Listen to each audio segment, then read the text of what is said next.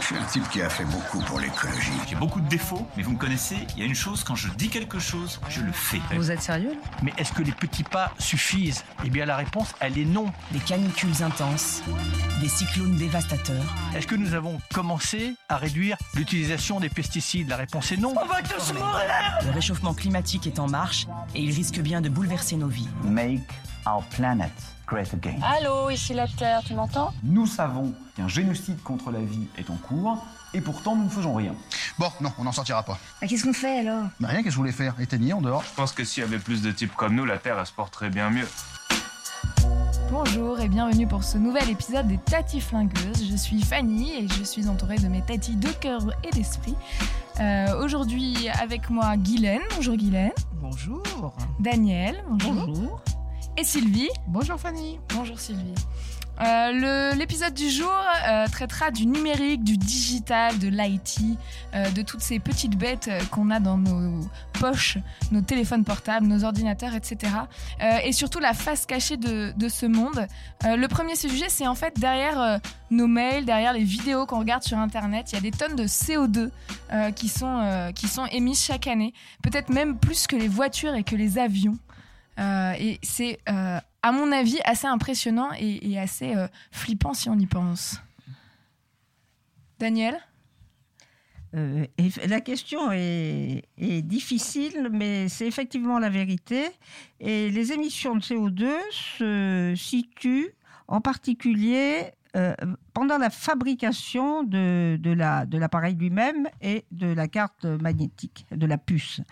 Et en général, euh, c'est fabriqué dans des pays qui sont mitoyens ou éloignés des États-Unis, où on peut produire moins cher et en même temps socialement sans beaucoup de, de défense sociale de, de la part des gens qui travaillent là-dessus.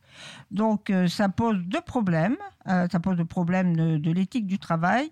Et second problème, nous allons vers une consommation de plus en plus forte de ces appareils. Donc Bon, en fait, Daniel, tu veux nous dire que le numérique, c'est pas virtuel. Ah, c'est matériel. c'est tout Donc, sauf ça- virtuel. Oui, c'est ça qu'il faut dire. C'est tout virtuel. C'est Voilà. pas que virtuel. On a l'impression que c'est virtuel, mais euh, toutes, les toutes les inventions que nous avons faites depuis des, des- des années, on ne voit que le bon côté des choses. Et là, il y a une face cachée qui euh, obère l'avenir. Juste pour poser euh, quelques chiffres, euh, c'est environ 5 à 7% des émissions de CO2, suivant les sources, et c'est euh, 8% de l'énergie mondiale euh, consommée en 2015. Donc ça a un impact euh, environnemental et en matière de CO2, par exemple, beaucoup plus fort que le- les avions. Et à la différence des avions qui se stabilisent, eh bien, euh, bien entendu, tout ce qui est digital ne fait, euh, ne fait qu'augmenter euh, depuis les dernières années. Et c'est de- et c'est parti pour continuer largement.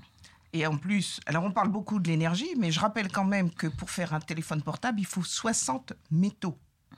Euh, et je crois que c'est des sujets dont on ne parle pas assez, parce qu'effectivement, il y a la question énergétique, ce que Sylvie vient de dire, la consommation euh, et l'évolution, la progression. Je rappelle que la production intérieure brute est plutôt en régression dans, le, dans le monde. Il y a une progression de la consommation d'énergie et euh, du domaine du numérique forte très forte, comme l'a dit Sylvie.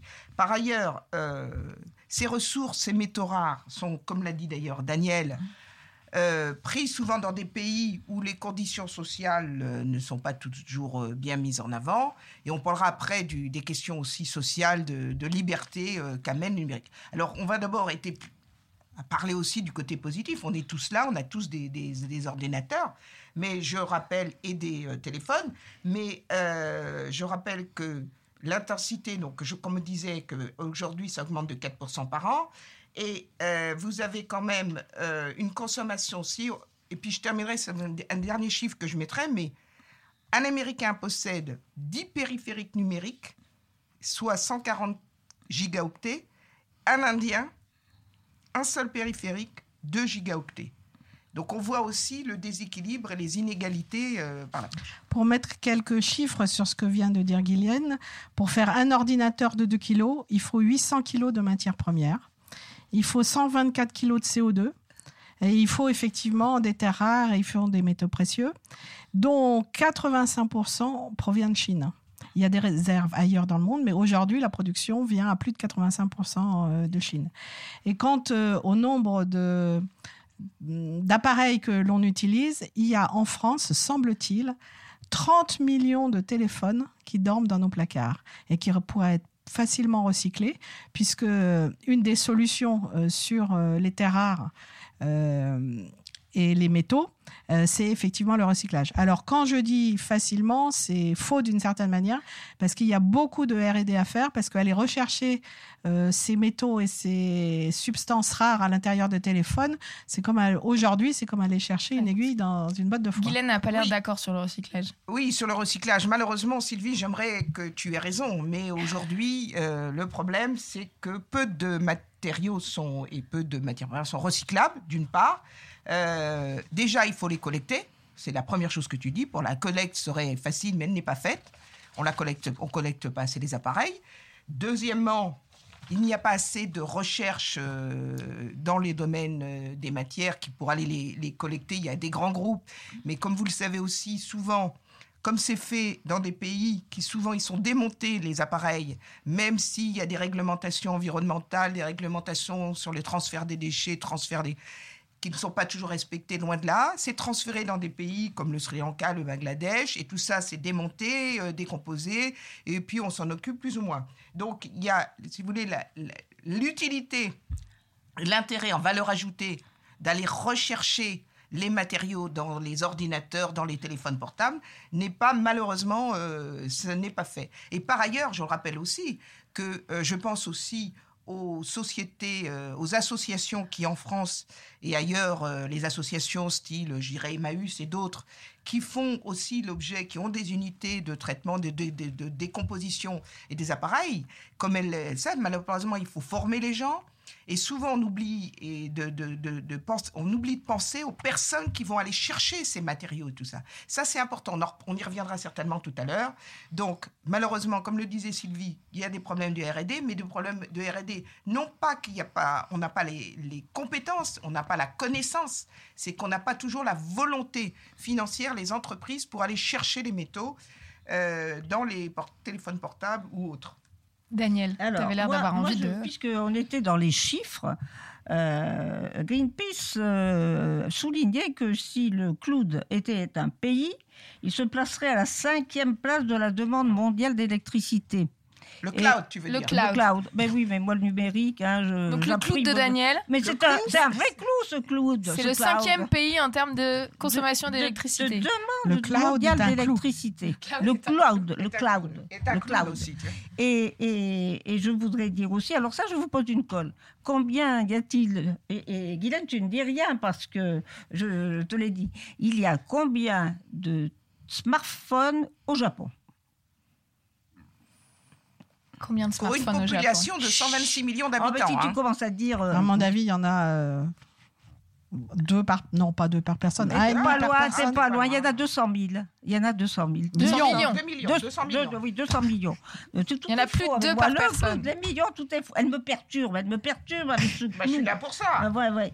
Et, et donc euh, là, tu- pour parler du recyclage, euh, il faut savoir que ces, ces produits, euh, les produits, les métaux, euh, ces, métaux rares, la France était le number one il y a 40 ans et qu'elle a perdu tous ses brevets, qu'elle a vendus euh, aux Américains qui magnifiquement les ont vendus aux Chinois. Et maintenant, il y a des problèmes de brevets, même pour le recyclage, sur ces métaux rares. Oui, mais Donc si- même si on voulait, on pourrait pas, c'est ça? Si- Oh, il faudrait les. euh, On peut. Il y a des usines qui, qui existent. Il y a même une usine il y a une quinzaine d'années qui s'était euh, installée au large euh, du Havre. hein. Euh, Tu vois Non, de quelle usine je parle? il y a, on parle, si on, parle au niveau mondial, il y a peu d'investissements. Il faut quand même savoir que même en Europe, depuis 10 ans, il y a eu très peu d'investissements dans le domaine du recyclage Des, des des, des, des, des 3E et des déchanges. Le problème, c'est ça. En Europe, on a quelques unités de traitement. À travers le monde, il y en a un petit peu, mais malheureusement, sur les déchangeries, il y a très peu, puisque la majorité des pays, soit ils sont dans le domaine du, des décharges, on est encore dans les décharges, on, on pourra, on va on parlera un autre jour du plastique, mais donc c'est la question, c'est les décharges, et, euh, et ça coûte moins cher, malheureusement à euh, de nombreux pays et de nombreuses entreprises de tout laisser à l'avenant. Par contre, pour la planète, pour la Terre, ça coûte très très cher et la population euh, des, des, des pays en développement, comme on dit, inégalité sociale, inégalité environnementale, là, ça coûte très cher et on perd. Je en- voudrais rajouter quelque chose. La pollution est d'une certaine façon exportée. Euh, il y a un livre de Guillaume Pitron euh, qui parle des usines clandestines, des mines clandestines dans le Shanxi en Chine où euh, les gens font un travail d'esclaves. Et, et là, la, la Chine, depuis quelque temps, a fermé ses frontières, mais les produits restent. Sylvie, tu voulais réagir Oui, parce que là, on, on parle depuis le début, et c'est effectivement extrêmement important, euh, de la fabrication et des objets eux-mêmes. Mais ça ne veut pas dire que les requêtes Internet, ça ne veut pas dire qu'une re- recherche sur Google ou de regarder un film en streaming n'a pas un impact environnemental. Il a un impact environnemental extrêmement fort là aussi. Juste pour vous donner une une requête Internet, faire une requête sur Internet, c'est une heure d'ampoule une heure d'ampoule. Euh, regarde, faire une requête, une recherche informatique et consulter ensuite cinq résultats, c'est 10, tonnes de, 10 grammes de CO2, c'est 2,7 grammes de pétrole et c'est l'équivalent d'une pièce de 20 centimes en fer. 20 mails d'un mégaoctet, c'est faire 1000 km en voiture. Ouais, donc en fait, ce qu'on a l'impression d'être. euh, euh, tu parlais du, du clou de Daniel. Euh, tout- non, mais tout, tout ça qui est en fait impalpable, qui est un peu. euh, euh, l'éther qui est un petit peu euh, voilà c'est dans l'internet on sait pas trop ce que c'est. En fait c'est hyper palpable en termes de d'émissions de CO2 de changement climatique etc et c'est très très impactant. Tellement impactant que l'université de Dresde a calculé qu'en 2030, si on continue comme ça, Internet, Internet, hein, seulement Internet, consommera autant d'énergie que toute l'humanité en a consommé en 2008. Je répète, en 2030, autant d'électricité, euh, d'énergie, 2008. pardon, que toute l'humanité en 2008. Guylaine Et Dans le même esprit, euh, vous savez, en ce moment, on parle beaucoup des, crypto-monnaies. euh, et euh, parce que c'est un moyen de paiement décentralisé, des Le Bitcoin. le Bitcoin et d'autres, il y en a d'autres. Et on met en avant pour les pays en développement qui n'ont pas des structures financières solides euh, que le Bitcoin va résoudre tous les problèmes. Alors, je ne parlerai même pas des questions de, de blanchiment d'argent, on en parlera à un autre moment.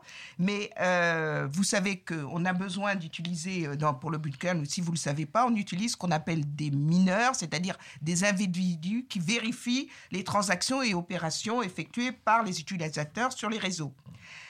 La blockchain, je rappelle, c'est une technologie de stockage et de transmission d'informations. Et là, il se dit qu'il faut donc une forte puissance de calcul pour les sécuriser. Il faut donc énormément d'énergie. Et par ce biais, l'utilisation du Bitcoin venait, si ça continue à se répandre, les émissions générées consécutives à cette utilisation seule suffiraient à nous amener à un réchauffement planétaire. hein. Je dis bien, comme dit Sylvie, l'utilisation seule du Bitcoin a généré un réchauffement de la planète de plus de 2 degrés Celsius. Donc, tout ce qu'on dit là, ça ne veut pas dire qu'on est contre. De toute façon, on est tous dans la modernité, mais ça veut dire que le, le numérique, il se trouve sur la sellette parce qu'il pose, il soulève des questions de, de- justement, questions sociales, des questions économiques, des questions d'empreinte écologique et politique. Alors, ça veut, ça veut pas dire. Alors, tout à l'heure, on a fait en état de problèmes de dépollution, de déstockage, de, de problèmes de recyclage. Ça ne veut pas dire que les autres industries en sont exemptes. Mais quand même, genre, tout à l'heure, je parlais qu'un téléphone, c'est 60 mét- euh, métaux différents. C'est une vingtaine seulement qui peuvent être recyclés et recyclables. Et dans quelles conditions? Elles peuvent être recyclables, ça ne veut pas dire qu'elles le sont. Et seulement 16% des téléphones sont collectés pour être dépollués. On en parlait tout à l'heure. Donc c'est ça, c'est là-dessus qu'il faut être attentif.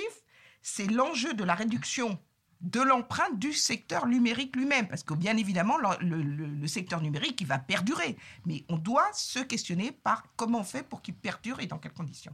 Et est-ce est-ce qu'il y a des solutions qui existent? Est-ce qu'il y a des gens qui, qui travaillent sur justement le, la baisse de l'empreinte environnementale du secteur numérique Alors c'est un sujet qui euh, franchement monte euh, depuis quelques années et il y a déjà des, entreprises, des structures qui se sont créées effectivement pour aider à cette réduction.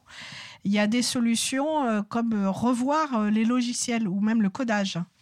Donc, il y a des sociétés qui sont créées qui permettent, euh, en modifiant le logiciel codage, d'utiliser moins d'énergie. Après, ça va être aussi euh, dans le choix de chacun d'entre nous de l'appareil qu'il va utiliser et puis aussi de la manière dont il va utiliser. On a parlé du streaming. hein. Aujourd'hui, il semble que le streaming, c'est à peu près 82% euh, de l'utilisation d'Internet. Et ça a un poids environnemental euh, énorme. Eh bien, par exemple, plutôt que de regarder euh, en streaming, télécharger un film, voire même acheter un DVD. Parce que regarder un film en DVD, eh bien, l'empreinte environnementale est plus faible euh, que de le regarder en streaming. Donc, euh, euh, quand vous n'utilisez pas le positionnement, le GPS, le Wi-Fi, le Bluetooth sur votre téléphone, eh bien, fermez-les, mettez-le en position avion. Votre télévision, votre box, puisqu'il faut savoir que la box utilise trois fois plus d'énergie, la box TV utilise trois fois plus d'énergie que votre téléviseur, et votre box Internet utilise six fois plus euh, d'énergie euh, que votre téléviseur. Donc, vous éteignez tout ça quand vous partez et vous rallumez quand vous revenez. Enfin, il y a plein, il y a quand même, et heureusement, euh, plein de, de manières de réduire euh, à son niveau sa propre empreinte Mais environnementale. ce qui est, ce qui est intéressant, je trouve, et je, te donne la parole après, Guylaine. Ce qui est intéressant, je trouve, c'est euh, qu'on on se dit, euh, par exemple, le film en streaming, euh, on a l'impression, comme ça, un peu cliché, que on, on- ce sera moins polluant ou c'est moins mauvais pour l'environnement que l'objet DVD. Et je trouve que c'est intéressant tout ce qu'on se dit parce que on a toujours l'impression que comme on dématérialise, c'est moins polluant, ça émet moins de CO2 que les objets. Et ce que tu viens de dire sur le DVD, par exemple, je trouve ça su- super intéressant. Et en fait, il faut revenir à, à l'économie collaborative du DVD, au vidéoclub, en fait. Oui, oui moi, vaut mieux qu'on ait des vidéoclubs. oui, Absolument. Guylaine, vas-y. Ce qui m'interpelle, c'est justement l'utilisation des mots qu'on a mis dans le numérique. Tu viens de le redire, la collaborative, l'économie de partage. Euh, tout ça, c'est de la vaste rigolade. Euh, c'est de la vaste rigolade. Et on n'a pas. euh, on, on y reviendra euh, tout à l'heure. Je, je vois que je y reviendrai. Mais par exemple, le la durée d'utilisation d'un ordinateur aujourd'hui, il, était, il a été divisé par 3. Il passe de 11 en 11 ans à 4 ans. Donc ça veut dire que Sylvie a la raison. Il y a des tendances qui peuvent être intéressantes.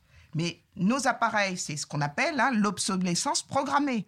Il y a non seulement l'obsolescence programmée, mais nous-mêmes, et les jeunes en particulier, réduisent la durée de vie de leurs appareils parce qu'il faut avoir toujours plus nouveau. Et vous savez très bien aussi que les grandes compagnies, les GAFAM et les BATIX, ont intérêt aussi à ce qu'on rachète, qu'on ne réutilise pas les appareils. Et je rappelle aussi, et je laisserai après peut-être la parole à Daniel, c'est que si la réutilisation des appareils est possible, on pourrait transformer. C'est la réparabilité. Et tout ça, c'est toute une unité. Alors, il y a, tout à l'heure, tu me demandais, il y a des clubs, Green IT, il y a des, plusieurs personnes en France, il y a la FIN, il y a, en France, il y a eu plusieurs, euh, il y a plusieurs groupements d'organisations pour essayer de réduire cette consommation. Mais là, on parle au niveau mondial. hein. Daniel. Alors au niveau mondial, ben, Guylaine, tu as, tu as raison, parce que on nous a vendu les green tech avec un bilan écologique merveilleux, mais en réalité, euh, le bilan écologique au fur et à mesure est accablant. Et euh, je vais donner un exemple, euh, la, fameuse voiture Tesla. Elle a une batterie ion lithium, c'est une terre rare hein, qui n'est pas anodine. Eh bien, cette batterie, elle pèse 25% du poids de la voiture, avec des composants qui sont extraits et fabriqués en Chine ou provenant de la République démocratique du Congo et du Kazakhstan. Donc, on- a euh, quelque chose qui paraît euh, avoir donné du lien à notre société, quelque chose qui paraît nous avoir rapprochés, quelque chose qui est soi-disant, on a entendu parler des smart cities, des smart grids, quelque chose qui a l'air très intelligent pour la planète, et en, révi- et en réalité, eh bien, c'est la face noire de- du progrès. C'est le prix à payer pour le progrès, et il faut, avec le recyclage et peut-être avec une volonté politique mondiale, euh, commencer à réfléchir sérieusement et avec les exemples justement qu'a donné Sylvie euh, et qui sont euh, tout à fait intéressants. Tout- tout- si je peux revenir sur euh, des exemples pour euh, aider les, les gens qui nous écoutent euh, à, à jouer leur rôle, euh, eh bien, par exemple, euh, si vous lisez euh, plus de 20 romans ou livres, enfin peu importe, 20 livres par an, vous pouvez envisager la liseuse. En dessous de 20, eh ben, il vaut mieux quand Achetez même des rester. livres, achetez des livres, Il vaut mieux rester livres, sur le papier. Même chose, si euh, vous allez lire, euh, annoter un document et que vous allez l'utiliser pendant plus de 10 minutes sur l'ensemble de sa vie, donc ça fait quand même beaucoup de documents, eh ben, il vaut mieux qu'il soit imprimé sur un papier qu'il soit gardé sur le, le cloud. Donc vous voyez, en fait, euh, la, la complexité, c'est que à chaque fois, il faut se poser la question en fonction de sa propre activité et que la solution pour moi, qui lit beaucoup de livres, peut être différente euh, de celle d'une d'entre vous qui lirait moins de livres, mais ça, j'y crois pas un instant. Ah non, non, on lit autant Mais- de livres que toi, hein, sinon plus. Voilà. pareil, pareil. Alors, comme euh, il y a aussi, euh, je sais pas où, Fanny, une question qui, qui, est, qui est aussi cruciale, parce que là, on, a- on parle des- de l'impact environnemental. On a J'allais arriver à l'impact social et à l'impact social du numérique. Est-ce que vraiment ça rapproche Daniel, tu disais ça a rapproché les gens. Est-ce que vraiment le, le numérique ça rapproche les gens? Est-ce que vraiment le numérique c'est le progrès? C'était Euh, là que tu voulais aller, Guylaine. Oui, je voulais dire qu'il pose quand même des questions de, de confiance, de liberté, de pouvoir politique, économique. On parle des, des fausses informations, on parle aussi de la rupture des inégalités et l'exclusion de, de certaines populations, que ce soit sur le territoire national, à travers le monde. Et c'est ces questions-là qu'il faut se poser. Et surtout, comme on le voit, malheureusement, la véracité des informations ou la non-véracité et tout ce que, toutes les questionnements. Et il y a un problème, et puis je laisserai encore, parce que je suis toujours un peu trop bavarde, l'éduc, il faut Pas mettre en avant l'éducation, l'éducation essentielle, et la formation. Quand je dis la formation aussi, la formation de chacun, chacune, les professionnels comme les utilisateurs. C'est essentiel pour que l'on puisse comprendre le fonctionnement de, ces- de cette nouvelle, de cette filière, enfin, qui est pas si nouvelle, hein, c'est Turing et, et d'autres personnes, tout ça, c'est pas si nouveau. Mais maintenant, ça, c'est l'amplification qui, est, qui, qui inquiète. Vas-y, Daniel, parle. Ah oui, bon, je veux parler, je veux parler. Euh, moi, je crois que c'est un progrès euh, sur le plan humain parce que, imaginez-vous, 30 ans auparavant, on ne pouvait pas imaginer qu'on pourrait téléphoner et qu'on pourrait se voir. Et je vois maintenant qu'il y a des traductions qui se font de plus en plus, donc on va pouvoir peut-être communiquer avec des gens qui ne parlent pas notre langue, et là, ça peut être un vrai ciment. Mais par contre, le côté noir, c'est qu'on devient esclave. Vous avez des gens, quand ils perdent, comme moi, euh, leur iPhone, euh, ils se sentent complètement euh, démunis. C'est pas vrai. Et euh, ce qui est vraiment dommageable pour la liberté, c'est que des appareils qui n'ont pas besoin, comme euh, disait Sylvie, des, appareils qui n'auront pas besoin d'être euh, numérisés le deviennent de plus en plus. Et je lisais dans je ne sais quel journal qu'il y avait même maintenant des machines à coudre. Euh, je vous rassure, j'ai jamais touché une machine à coudre de ma vie parce que j'aurais dû coudre mes doigts. Mais des machines à coudre sont numérisées et ça va poser des problèmes à des femmes d'un certain âge qui vont pas savoir les faire marcher. D'ailleurs, est-ce que quand on achète quelque chose de nouveau et qu'on lit le mode d'emploi qui est dans 25 langues, dont plus le Volapük, on comprend rien. Donc on est démunis face à cette euh, face à Tu ce un peu ambigu, tu dis c'est bien, mais en même temps, il y a des questionnements. Mais c'est des faces noires, bah oui. Bah, des faces noires, c'est normal. normal. Non, mais ça, Ni noir ni blanc. C'est ça, ça, ça a des choses extrêmement positives. Euh, j'ai une passion qui est de faire des bijoux. Grâce à Internet, non seulement j'ai rencontré plus de plus de cent- une centaine de personnes aussi, aussi fans que moi de ça en France, mais je communique avec des personnes du monde entier et ça, ça aurait été strictement impossible ça, euh, sans Internet. Et à l'inverse, le côté noir, c'est il y a 17% des Français qui ne sont pas sur Internet, qui ne communiquent, qui ne savent même pas utiliser euh, des ordinateurs. Donc 17%, c'est pas rien. Non. C'est pas rien au moment où on vous dit maintenant les déclarations d'impôts, ça va être euh, systématiquement euh, numérisé. Donc euh, ça veut dire quand même qu'il faut, comme le disait Guylaine, il faut quand même une formation, il faut les moyens, il faut avoir de quoi s'acheter l'ordinateur, il faut de- avoir de quoi payer les forfaits, etc., etc. Donc on est malheureusement encore loin de quelque chose qui cimente 100% de la population. Si, si je parle de la France, si tant est qu'on n'y arrive jamais. Alors Oui. après, au raisonnement mondial, c'est c'est Il encore pire. Il faut, justement, euh, Sylvie, tu as, ra- tu as raison, et, ce, qu'il faut, c'est se questionner sur quel numérique nous voulons. Euh, vous savez que au niveau des Nations Unies, on avait, on parle du monde que nous voulons, euh, et là, il faut justement, on est dans une phase où c'est la- l'affaire de toute la société, de toutes les sociétés. En même temps, ça peut accentuer, comme le dit très justement Sylvie, les inégalités. En même temps, ça rapproche. On a d'ailleurs utilisé tout un tas de mots, je le disais euh, tout à l'heure, qui, sont, euh, qui font bien dans le décor, euh, l'économie collaborative et tout ça. Ce qui est vrai, ça peut être vrai, et, en même temps, ça entraîne des problèmes de liberté. J'ai regardé les questions des, des- sociétés, j'aimerais, je vais dire, fascistes ou autres, le racisme, l'antisémitisme, tout ça qui monte qui monte pas seulement en France, un peu partout, et on diffuse ces, ces notions très très vite. Ça ne veut pas dire qu'elles n'existaient pas avant, avant, mais c'est qu'elles ont mises, elles sont mises en exergue. Donc la question c'est quel numérique voulons-nous? Quelles sont nos levées d'action, de gouvernance et de régulation? Parce qu'il ne faut pas seulement réguler le numérique. hein. Il faut aussi qu'on se mobilise et qu'on émancipe la société. Alors, comme dit Sylvie, il y a aussi des problèmes de moyens.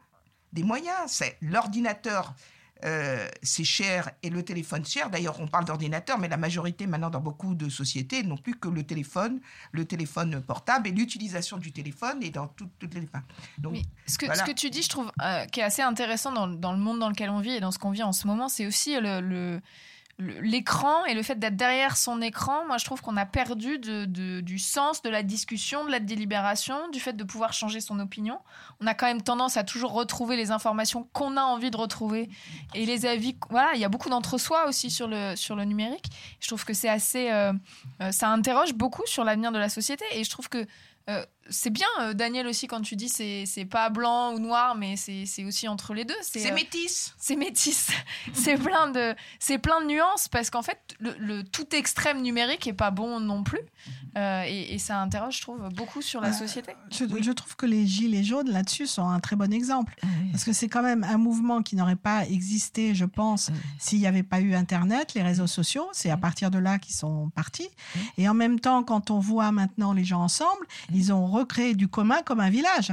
C'est-à-dire que là, ils sont dans la phase où ils se parlent, ils sont face, enfin, ils débattent entre eux et ils, ils sont plus, enfin, bien sûr qu'ils sont toujours sur les réseaux sociaux.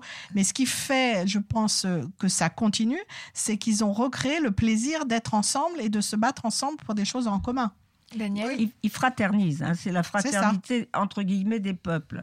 Euh, ça, ça- ça arrive à, à peu près tous les 30 ans dans les sociétés euh, civilisées ou pas, mais là, c'est vraiment, euh, c'est un exemple Vous parfait. euh, mais il y a, y a autre- hein, on parle des arbres à palabres en oui. Afrique hein, euh, Oui. ou ailleurs. euh, il y a quelque chose. euh, dialogue que- de l'humanité. il y a quelque chose qui est à la fois excitant et très dangereux dans le numérique, c'est qu'il est totalement à terme. C'est comme si c'était imprimé dans le fameux cloud. C'est le nuage. Ah, bravo, Et- bravo Daniel. Ouais, mais j'ai réussi à le dire, ouais. Mais, mais oui, bien sûr. Donc, dans ce fameux cloud, euh, tout est imprimé. Donc, les actions que nous faisons et que nous imprimons euh, ou que nous mettons sur, sur nos fameux appareils, là, ce sont des choses qui vont rester et qui vont rester toujours. Et j'imagine, moi, quand j'avais 20 ans, avec toutes les bêtises que je faisais, j'aurais bien entendu abondé sur les réseaux sociaux dans des conversations dignes du café du commerce. Et je suis bien contente que ça n'ait pas existé parce qu'on aurait vu à l'époque que j'étais totalement immature. Donc à travers... Tu à m'es prête à à- te rester, Daniel? Ah ben toi aussi. Et à travers et à travers ce monde ce monde-là, tout est marqué. Donc on a Wikileaks, on a tous ces fameux scandales, mais dans le fond, maintenant les gens à terme vont être de plus en plus responsables et de leur image et de ce qu'ils ont écrit. Alors il y a plus des le droit gens- d'être immature. Hein on n'a plus le droit d'être immature. Si, On a- mais il ouais, faut, mais on a- faut en faut être l'assumer, conscient. faut- faut faut l'assumer, il faut en faut en être être conscient. conscient et l'assumer. on n'a plus le droit d'écrire n'importe quoi, mais si on veut le faire, on le fait à ses risques et périls. Mais en fait, le sujet, c'est, comme on dit, c'est la, c'est la capacité d'anticipation. Ça, ça va être important, et de discernement, ce qu'on appelle l'esprit critique. Et cette notion est essentielle, c'est-à-dire qu'il faut pouvoir mettre en œuvre cet esprit critique, analyser la situation. Et c'est pas donné à tout le monde. en fait, tout ce qu'on s'est dit là euh, euh, pendant ces, ces quelques dizaines de minutes, c'est que si on, si on devait conclure, et je vous laisserai chacune un- une, une phrase, Guylaine, pour conclure. Euh, L'idée, c'est c'est vraiment qu'en fait, le numérique, ça interroge beaucoup aussi la, la prise de recul, l'esprit critique. Euh, le, le- le- je trouve que tu disais tout à l'heure, quel est l'Internet que nous voulons, quel est le numérique que nous voulons. Ça, ça- ça interroge beaucoup le fait qu'on puisse euh, avoir un peu de recul, avoir un peu d'esprit critique, peut-être utiliser le bien et faire attention au moins bien. Ça demande aussi un, un vrai travail euh, d'éducation du citoyen et du consommateur de, de l'Internet. Bah, tu as parfaitement résumé. Je pense que c'est d'une manière générale euh, euh, la, la question de l'environnement. C'est euh, avant de faire un geste, est-ce que j'ai bien mesuré toutes les conséquences? Et je vais le faire, mais en parfaite connaissance des conséquences que ce geste pourra avoir. Internet, comme pour plein d'autres sujets. Et il faudra penser aussi que l'Internet, c'est la mémoire. Et la mémoire est essentielle. Mais justement, on doit aussi travailler pour éviter de, de- de perdre son esprit critique. Il faut aussi éviter de perdre notre mémoire.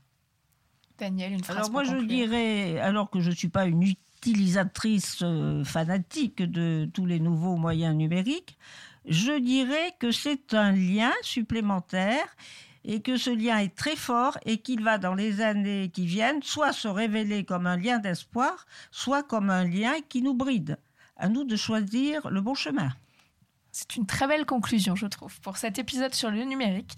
Et je vous remercie tous les trois d'avoir été euh, avec moi aujourd'hui pour, euh, pour ce sujet. Et à très bientôt pour un, un nouvel Merci, épisode. à bientôt. Merci Fanny. Je suis un type qui a fait beaucoup pour l'écologie. J'ai beaucoup de défauts, mais vous me connaissez, il y a une chose, quand je dis quelque chose, je le fais. Vous êtes sérieux Mais est-ce que les petits pas suffisent? Eh bien, la réponse, elle est non. Des canicules intenses, des cyclones dévastateurs. Est-ce que nous avons commencé à réduire l'utilisation des pesticides? La réponse est non. On va tous mourir Le réchauffement climatique est en marche et il risque bien de bouleverser nos vies. Make our planet great again. Allô, ici la Terre, tu m'entends? Nous savons qu'un génocide contre la vie est en cours, et pourtant nous ne faisons rien.